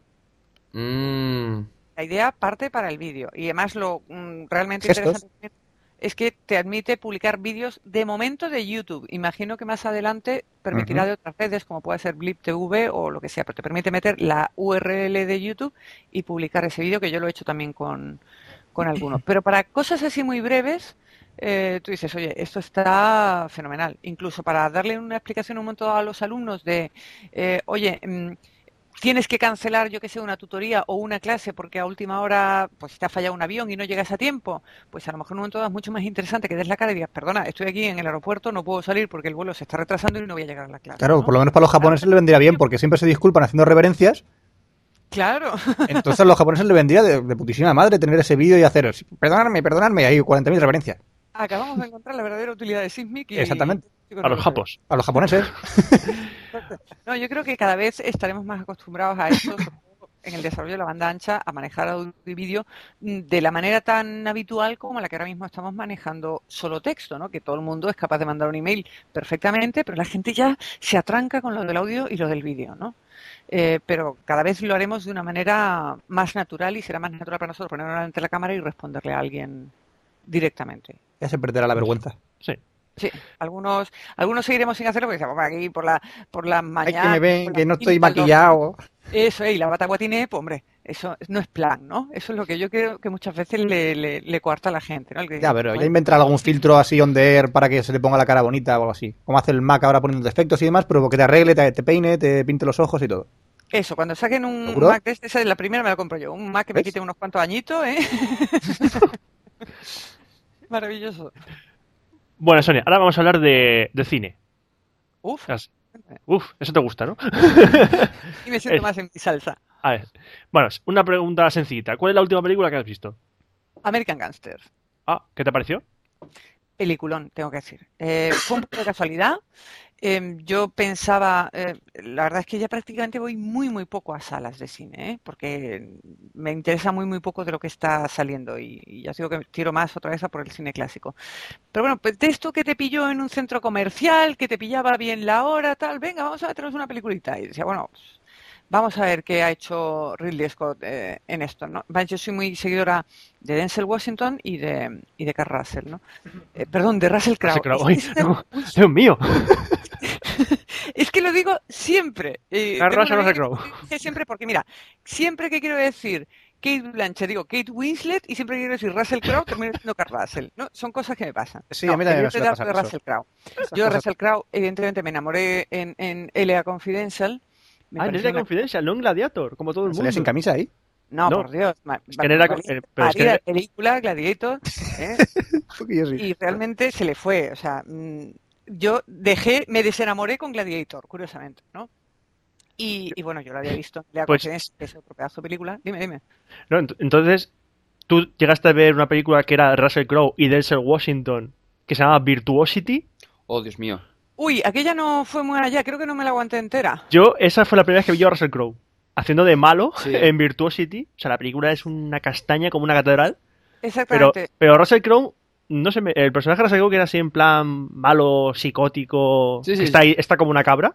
Un, Estaba bien el personaje. un personaje de Second Life que va al mundo real, sí, más o menos. Sí. A mí, a mí Russell Crowe, ya te digo, me parece muy buen actor y me parece precisamente que American Gaster recupera a ese gran actor. Russell Crowe está de verdad maravilloso porque hace un personaje que lo tiene perfectamente estudiado, su manera de moverse, su manera de, de caminar y sin embargo me decepcionó un poco eh, Denzel Washington porque es otro actor al que yo siempre he tenido en, en lo más alto, que me ha parecido siempre un grandísimo actor y creo que aquí se le va un poco la mano y está un pelín histriónico. Es cierto que su personaje también es muy, muy marcado, no es un personaje sencillo, pero creo que se le ha ido la mano, curiosamente. Me ha sorprendido mucho eh, Scott, eh, porque había veces que me parecía más estar viendo una peli de, de Scorsese que, que de Scott, pero muy bien hecha, muy bien contada. Son dos horas y algo que se te pasan rápido porque el ritmo es el adecuado, no es ni demasiado rápido ni demasiado lento, y yo salí muy, muy satisfecha del cine, algo que cada vez me sucede menos, tengo que decir. ¿Has, has visto una película estrenada hace poco que se llama This is England? No, pero tengo muchas ganas. A mí Pues- el cine británico me gusta mucho y ese tipo de cine social que cuentan la historia de familias reales y tengo muchísimas ganas. Es de las que tengo, de las que sí veré en sala grande probablemente. Pues cuando puedas, vela porque es impresionante. Es una película te cuenta una historia, una, una historia sencillísima, Sí. pero que llega hasta el alma, la esa película. No, es que los ingleses cuando se ponen a contar historias de verdad las cuentan muy muy bien, ¿eh? Bueno, pues habla- mira, pasamos de hablar de buenas películas a malas películas. A ver, A ver, hay muchas ¿cuál- también de las que hablar. pues dime cuál es la peor película que has visto. Eh, no terminé de verla, evidentemente, pero eso prácticamente eh, Cuenta. Ya lo. ya Sí, lo sí, sabía. cuenta, cuenta. Yo también. Yo la peor tampoco terminé de verla. Agu- Aguanté una hora y la quité. Eh, vamos a ver, es que tengo que explicar el contexto, porque si no vais a decir cómo te metiste en aquel bodrio. Bueno, pues la cuestión es que eh, las épocas del IRC, ¿os acordáis de Sí, eh, años 96, 97, todas estas cosas? Cuando El criadero de virus más grande de la historia de Internet. Eh, exactamente. Bueno, pues eh, resulta que nosotros, el grupo que habíamos montado aquí de Málaga, pues hubo un momento que nos animamos y que prácticamente cada semana íbamos al cine. Entre otras cosas porque algunos de ese grupo ya hacíamos un programa de televisión de, de- sobre cine en una televisión local, ¿no? Eh, entonces, pues íbamos y a alguien se le ocurrió un día hacer la apuesta. Bueno, en, en esas quedas, como podéis imaginar, me he visto bodrios de todo tipo, incluso alguna de Jackie Chan. O sea, yo he visto cine de Jackie Chan en pantalla grande que tiene delito. Pero bueno, Hay una película de Jackie Chan que está en venta en Barcelona. sí, y, que, y, efectivamente. que el, y que el malo es Pepe Sancho. No Sí, sí, sí, sí. Sí. Esa, esa no fue, fue otra, pero, pero vamos, sí, yo he visto esas cosas también en pantalla grande. Pero bueno, esta fue una apuesta de, de uno del grupo que dijo, no tenéis narices de meteros en esta peli. ¿Cómo, que no? no? Yo me como más cubatas que tú. Yo La peli era Spice the Movie o Spice ¡Ay, Girl the Dios Movie. santo del amor hermoso de la Virgen! Creo que no voy a cenar esta nos noche. Preparamos bien y antes de entrar a la sala de cine, como habíamos estado tapeando y demás, nos tomamos unos cuantos tintos de verano a ver si aquello se hacía más soportable.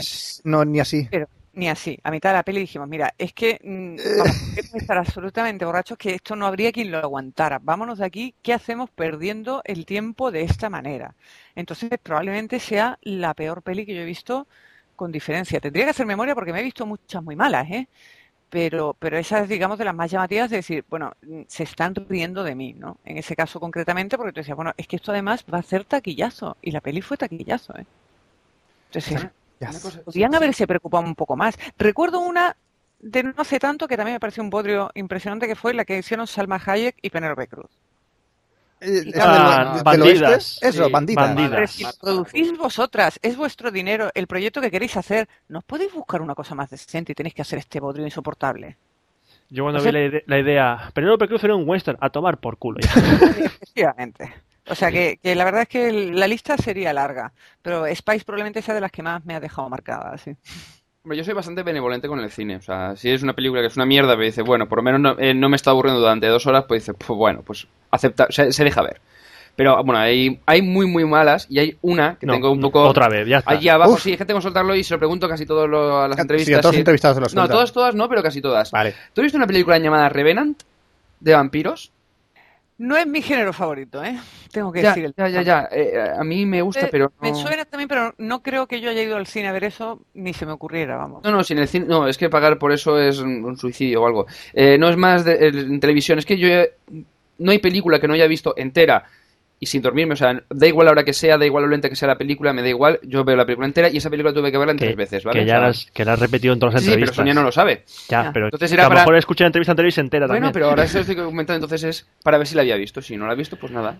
Es Pues que no, no- pero tampoco me han entrado muchas ganas después de Eh, no, no, no te la ¿No? recomiendo, ¿eh? No, no, Seguramente no la verás. No. lo tendré en cuenta.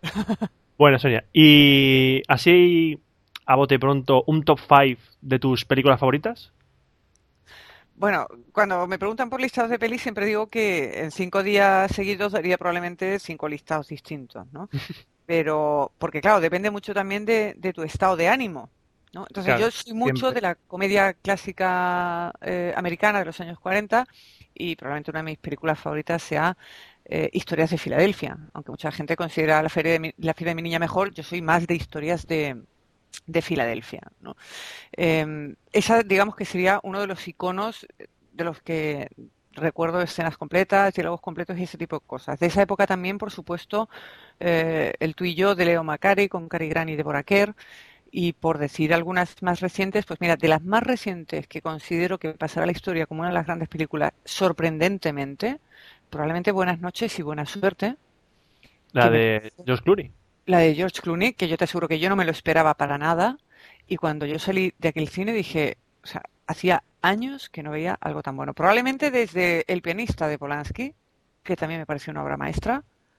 eh, yo no veía nada tan bueno, tan bien hecho y, y con tanta clase. Y yo no lo esperaba, o sea, yo iba pues diciendo, bueno, a ver qué ha hecho el chico este, muy guapo y tal, pero a ver qué hace como director, ¿no? Y me sorprendió muy gratamente. Otras pelis grandes de la historia del cine, bueno, pues también yo soy muy, muy de musical, ¿no? Eh, Podríamos citar, por ejemplo, West Story. eh, ¿Gris? ¿Cuál? No, Gris no. Bueno, Gris, ¿Gris no? me gusta, eh, me gusta, pero yo no la pondría en un top 5, ¿vale? O tu- en Pero West Story opinión, sí que podría entrar en un, en un top 5 en alguna ocasión. eh, grandes películas, eh, bueno, seguro que cuando deje la conversación diré, Dios mío, ¿cómo no he mencionado esta? Sí, pero como Eh, no te hemos preparado el guion, así que... Exactamente, pero bueno, que- ahí ya llegamos, probable- hombre, por supuesto, cualquiera de, de Billy Wilder, eh, por supuesto, primera plana. También es cierto que me he visto muchas películas sobre periodismo y que tratan el tema del periodismo, ¿no? Primera plana y también su antecesora, eh, Luna Nueva, también con Cary Grant y Rosalind Russell. De hecho, no sé si sabéis, probablemente, esto no me lo habéis preguntado, curiosamente, ¿Lo que es de qué? donde viene la imagen de mi podcast. Ah, la chica guiando el ojo. Ah, mira. ¿de dónde viene la chica de- del ojo? Mira, hilando con el tema del cine, esa imagen viene de un cartel de la película eh, Luna Nueva, que en inglés se llamaba His Girl Friday, que era eh, la anterior que se hizo a primera plana de Billy Wilder. ¿De acuerdo? Y de hecho hay otra anterior. O sea, mm, primera plana de Billy Wilder es un remake de Luna Nueva. Y ahí los protagonistas eran Cary Grant y Rosalind Russell. Y esa, esa fotografía concretamente es de uno de los carteles que se hizo para la película. Y yo la tomé porque evidentemente era una periodista intrépida y tal, con mucho carácter. Un papel muy sorprendente para el año de aquella película, que si no mal recuerdo de memoria debe ser 39 o 40. Y que ver a una mujer de esas, eh, con ese carácter y con ese poder de decisión, pues eh, resultaba muy sorprendente. ¿no? Y hablando de mujeres de carácter, pues también me acuerdo ahora, por ejemplo, de La costilla de Adán con Spencer Tracy y, Catherine. ¿no? O sea, que es que mm, películas os podría... mm, Hay, hay miles. También El león en invierno, también con Catherine Hepburn. Eh, Mucho ruido y pocas nueces, me parece también una gran película de Kenneth Branagh. Cinco se me quedaría corto en un top y... El y bueno, apartamento supongo que Es también. que ¿no? no hemos hecho este top para gente que entienda tanto. O sea, Claro. habría que hecho, habrá que, habrá que hacerlo más a- hacia la persona, porque un 5 es que a Sonia le viene pequeño. Sí, sí, a mí os podría estar, probablemente podría coger una guía y empezar a contar. Hombre, si no hablo de lo que el viento se llevó, me puedo llevar esta noche un capón, pero... pero y De hecho, eh, también, eh, tengo- una una duda, noche es una película estupenda con, con, Eh, Robert Redford, puede ser. con Clark Gable. Ah, Redford, ay, perdón. Uh, estoy eh, o tonto. sea, un poquito- Vale, aca- no, acabo de confundir. Eh, sucedió anoche con gente corriente. Fíjate, eh, pues mira, ah, eh, también pedrada. es una O sea, no hay, que hay- corriente. creo que hay 30 años de diferencia, pero bueno. Sí, sí. Hombre, a mí como películas, mira, por ejemplo, películas, digamos así, de un género que para mí no es nada cercano, pero que me parecen obras maestras, pues sin duda, eh, El Resplandor de Kubrick, ¿no? Con, con Jack Nicholson. Cara de loco, sí. Exactamente. Y me, me, me parece una... Kubrick me parece un maestro. Eh, me encanta Woody Allen, podría también citar algunas de sus películas, pero sobre todo mm, de años anteriores, de la época más neoyorquina que la, que la actual, ¿no? No todo el mundo lo soporta en esa época, ¿eh? Ya, fíjate. o o curiosamente, lo a odias a Woody Allen, siempre, siempre se ha dicho eso. A mí me parece, por ejemplo, me parece, es una de las menos reconocidas y a mí me parece una película maravillosa, eh, Bala sobre Broadway. Me parece un peliculón y, eh, no, curiosamente no es, no- no es muy, muy antigua. no, no, no, es bastante reciente, Mm. mm, pero, y es de las que no sale Woody Allen, curiosamente, ¿no? Pero me pareció un, un, peliculón. Y bueno, pues también se me ocurre pensar, por, por ejemplo, en, en Clint Eastwood también como director que ha hecho grandísimas cosas. Eh, probablemente cualquier película de Kevin Spacey tendría que estar en ese en ese ranking.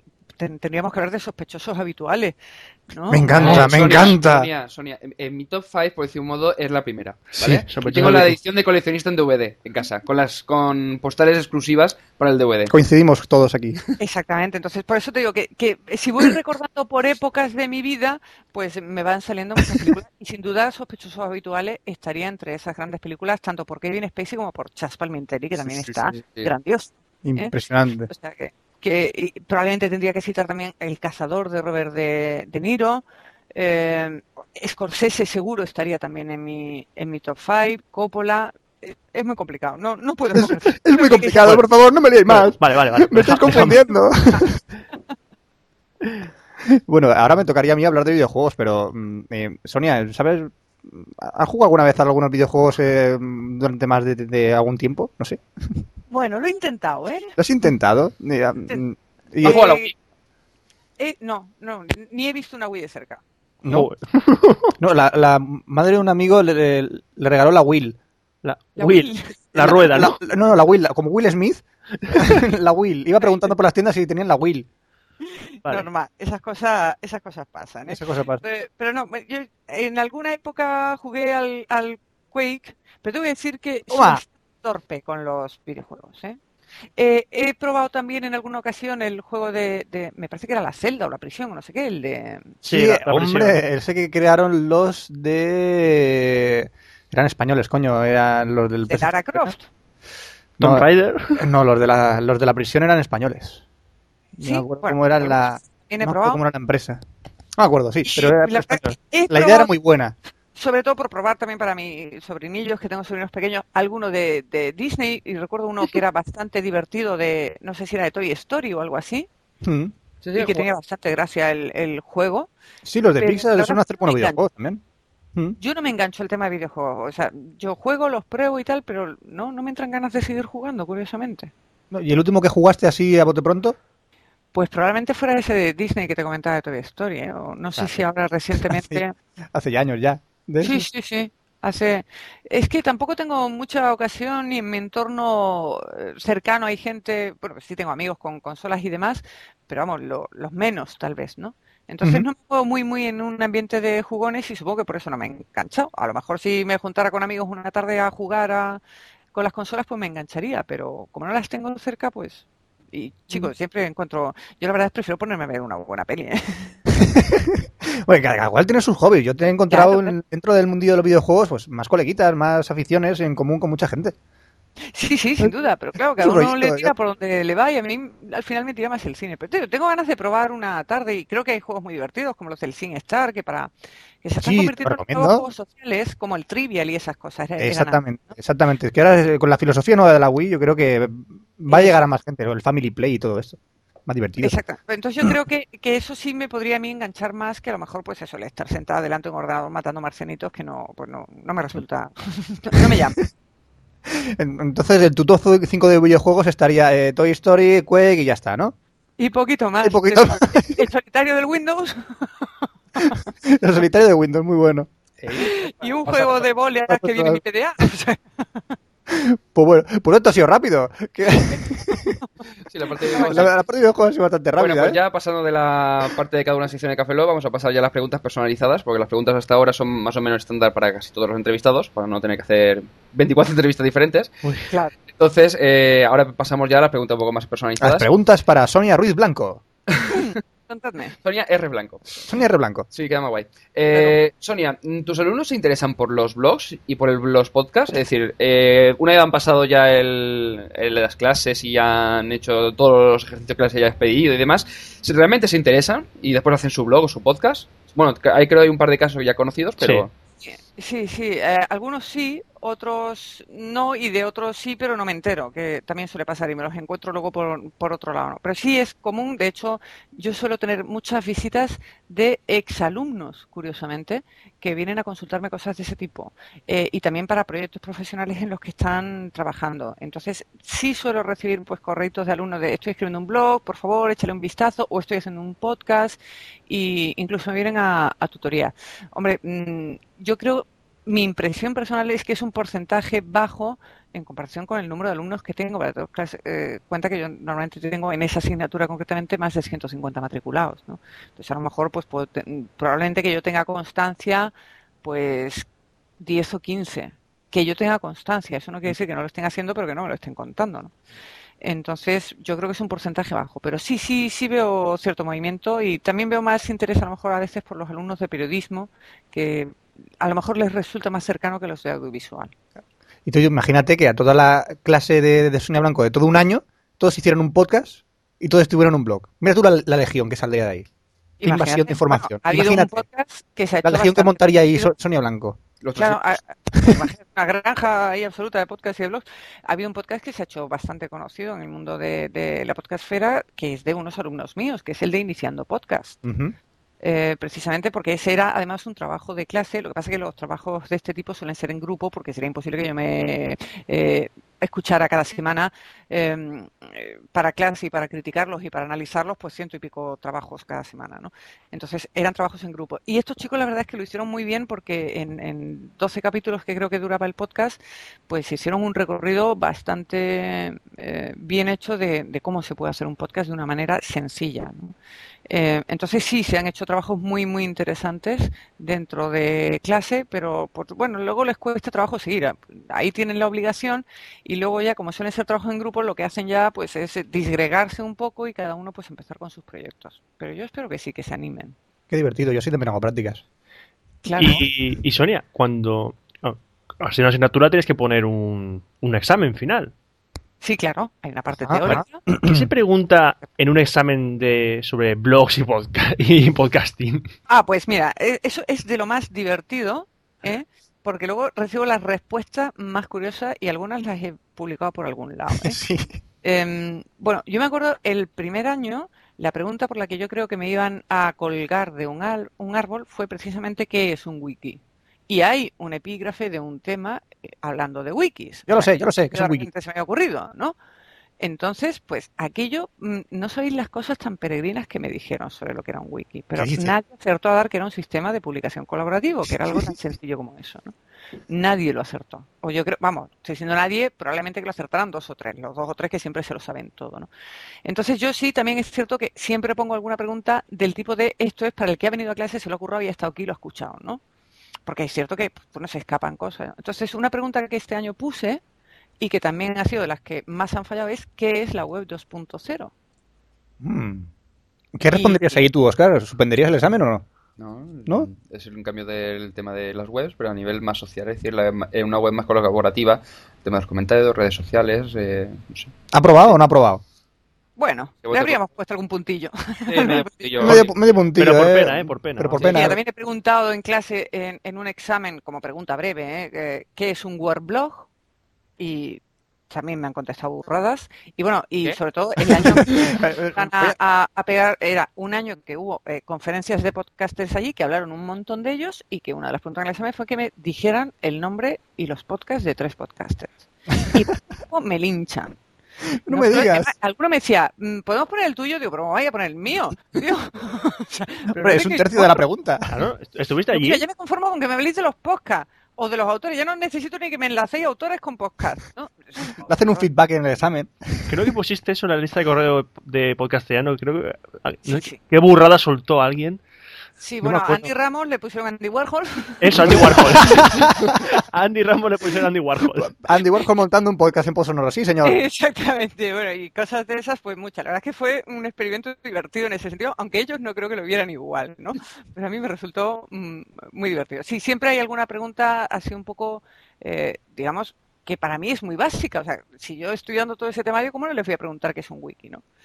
Entonces ellos pues se tiran por otros lados y consideran que hay otras cosas más importantes y que eso es algo anecdótico y luego se encuentran con la, con la sorpresa, ¿no? Bueno. escuchen tus alumnos este, esta entrevista y así sabrán cómo hacer el examen.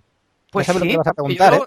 yo lo cuento antes, ¿eh? y además tú ya sabes cómo son ellos, se van intercambiando los exámenes de años anteriores y todas esas cosas. Siempre lo hacemos los alumnos, claro que sí. Hombre. Claro. Sonia, ¿has dicho algo de Warblock o algo así? Wordblocks. Wordblocks. Wordblocks. Wordblocks. El primo de Andy, Andy Warhol. ¿Y qué es un Warblock? Eh, Word- Wordblocks. bueno, pues un, un Wordblog no es más que un blog que habla de temas específicos de guerra. Sobre todo se pusieron muy de moda cuando... Ah, pero no Word. Habíamos entendido como el Word de palabra. De palabra. No, no, no, Wordblog de, de guerra, de guerra. Son los Ah, blogs vale, que- vale, vale. Ah, vale. Digo, Pues entonces ya es más evidente de hablar de... mundo o algo así, digo, no Tendrías que haber dicho, claro, que hablas No con tanta propiedad. Claro, no necesariamente corresponsales, se hizo muy famoso el, el blog de Salam Pax, que era el de alguien que estaba en Bagdad y que estaba relatando cómo eran los bombardeos. Claro, claro. Periodista, aunque luego sea. el- el- ese sería un blog temático, por decirlo de alguna manera así. Más. Vale, vale, vale. Ajá. Y y, bueno, pues vamos a pasar ahora al test social de Café Lock. Pues Vamos a ver. Esta es la parte de Vamos que, a ver, que si sí. pensabas que hasta ahora la entrevista era seria, pues Ahora pierde sentido. Ahora pierde sentido. Ahora pierde sentido totalmente. Y vamos a hacerte un pequeño examen. Ahora los que examinamos somos nosotros. Cuéntame. Pues em, vamos a ver. eh, como ¿Puedo profesora, ¿por qué? ¿Eh? Que si puedo pasar palabra. Por supuesto. Sí, sí. Aquí vale todo, como dice la llamada, llamar a- De hecho, te lo aconsejamos. Vale, vale. Tú nada más termina la pregunta y paso a la hora. A ver, Eh, ¿Por qué un adivino no puede tener hijos? por... no tengo paso palabra, vamos. ¿Ves qué simple? Eh, Porque tienen las bolas de cristal. ¡Ah! ¡Cachis! Mira, Claro. Que sepas que mucha gente no aprueba esto, ¿eh? A menos Nosotros también tenemos, tenemos también poca gente, un porcentaje muy bajo de gente aprobada. Bueno, Ah. menos Porque mal. somos malos profesores y malos examinadores. A ver. Bueno, y ya para. Esta, esta era la chachorra. Repite el loro. Como hubiera muchos así, ¿qué mal iba a quedar? ¿Qui- ¿Quieres más? Pues venga, otra. Sí, sí, Mira, por venga, ejemplo, más. em, ¿cuál es el pescado que hace? Hay un pescado que hace chss. ¿Cuál es? No lo sé. Ay, pues es muy famoso en España, el pescado frito. ¡Qué malo! Dios. Humor base. Yo os contaría un chiste, pero os lo contaré luego de récord porque es políticamente muy incorrecto. Da igual, da igual, si aquí soltamos barbaridades En el iTunes nos ponen el Café Lock explicit. Ya No, lo- tenemos lo el puse yo. Bueno, lo puso Oscar. Es que no, es que eh, a mí me pareció Eh, de verdad un poco No, no, ahora, ahora por hablar. Ala, te Cuéntalo, toca. cuéntalo, cuéntalo, cuéntalo, cuéntalo, cuéntalo, cuéntalo, cuéntalo, Pero cuéntalo, es que yo cuéntalo. no hice correo, ¿eh? No es culpa mía, ¿eh? Yo lo Vale, siento pues sí. y, No, no, si, ey, si alguien se, se siente ofendido, que, no, que a, a Café Lock las quejas. Exactamente, las quejas de Café Lock. Eh, bueno, pues se abre el telón y se ve una patera llena de, eh, de pendrives. ¿Cómo se llama la película? Mm, pendrives, una patera. patera, eh, inmigrantes. Ni idea. eh, ¿Cómo es? África.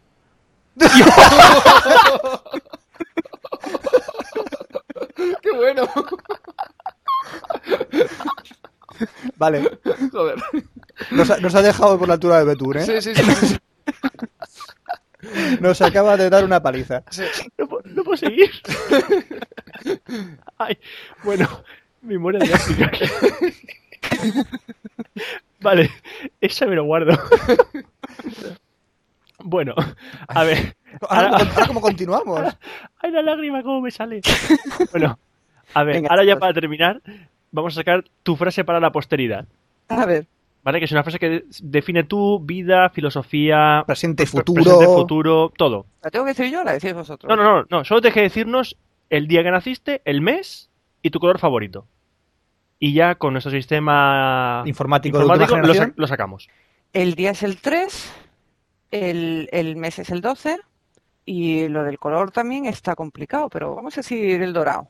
Vale, pues ese, ese no. Ese Eh, no, no, nos no, no, vale. sí, tenemos, tenemos opción para el dorado. Ah, vale, sí, te- sí, tenemos, Tenemos opción, tenemos opción dorado. Tenemos opción dorado.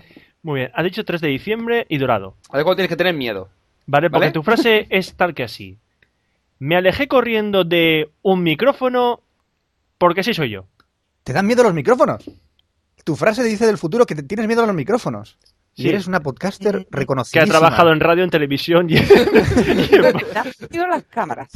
Yo me siento mucho más incómoda delante de una cámara que delante de un micrófono. Lo voy superando, ¿eh? Pero a mí hacer televisión siempre me ha costado mm, muchísimo. La hago porque me toca. Pero yo me siento mucho más cómoda delante de un micrófono. O sea, que yo creo que, en realidad se refiere al micro de una cámara, ¿eh? Esa frase. Puede ser, puede ser. Yo creo que en vez de Tiene que ser porque nosotros no solemos fallar en estas No, no. cosas. yo Ah, creo que aquí va, solo fallamos casi todos. micrófono significa cámara. Seguro. Eso Seguro, es. seguro. Vale, Y los micrófonos. aclarado todo. Hemos, una vez más hemos, hemos, acertado. Y los micrófonos. Por supuesto. Bueno, Sonia, pues hasta aquí ha llegado la entrevista. Pues muchísimas gracias. He pasado un rato No, no, pero si todavía no nos despedimos de ti. Bueno, no, ¿Te quieres ir no, ya o qué? No, no, no. Sí, que me están esperando. A. Sí, sí, sí. No, no, lo que vamos, no. Lo que vamos a hacer ahora es poner la, una promo que va a ser la del aspirante, Exactamente. al aspirante a podcasting, y después de poner la promo volvemos y nos despedimos de ti. ¿De acuerdo? Perfecto. Venga. Pues ahora volvemos.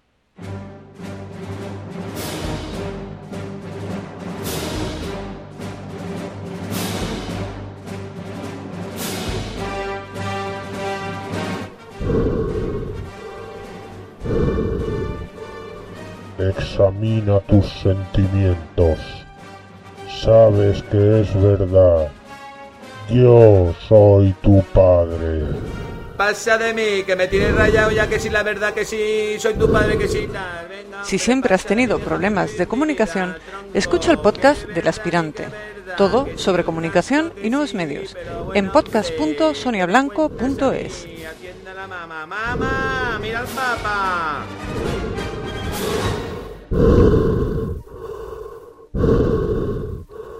Y ha llegado el momento de despedirnos de Sonia Blanco. Bueno, Oh. Sonia, ¿qué tal la experiencia?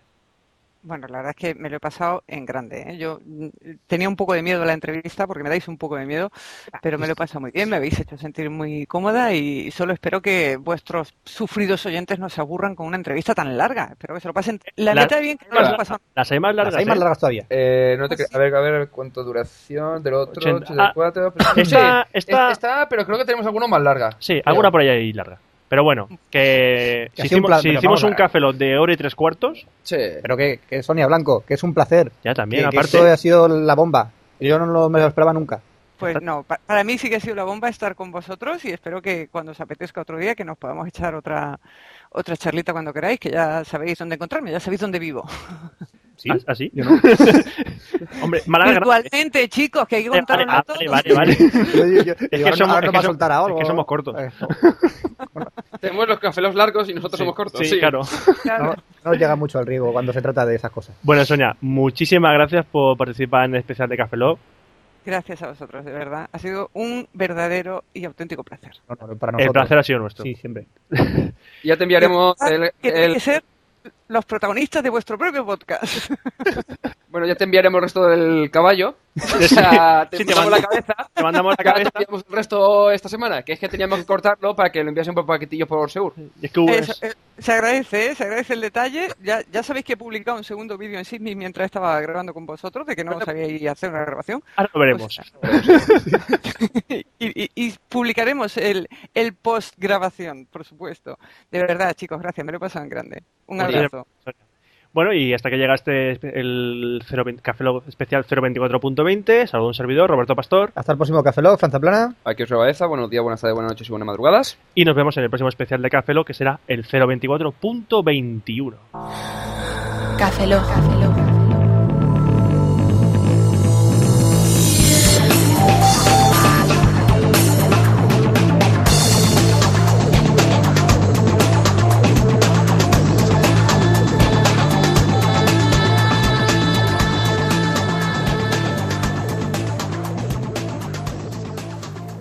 en formato podcast.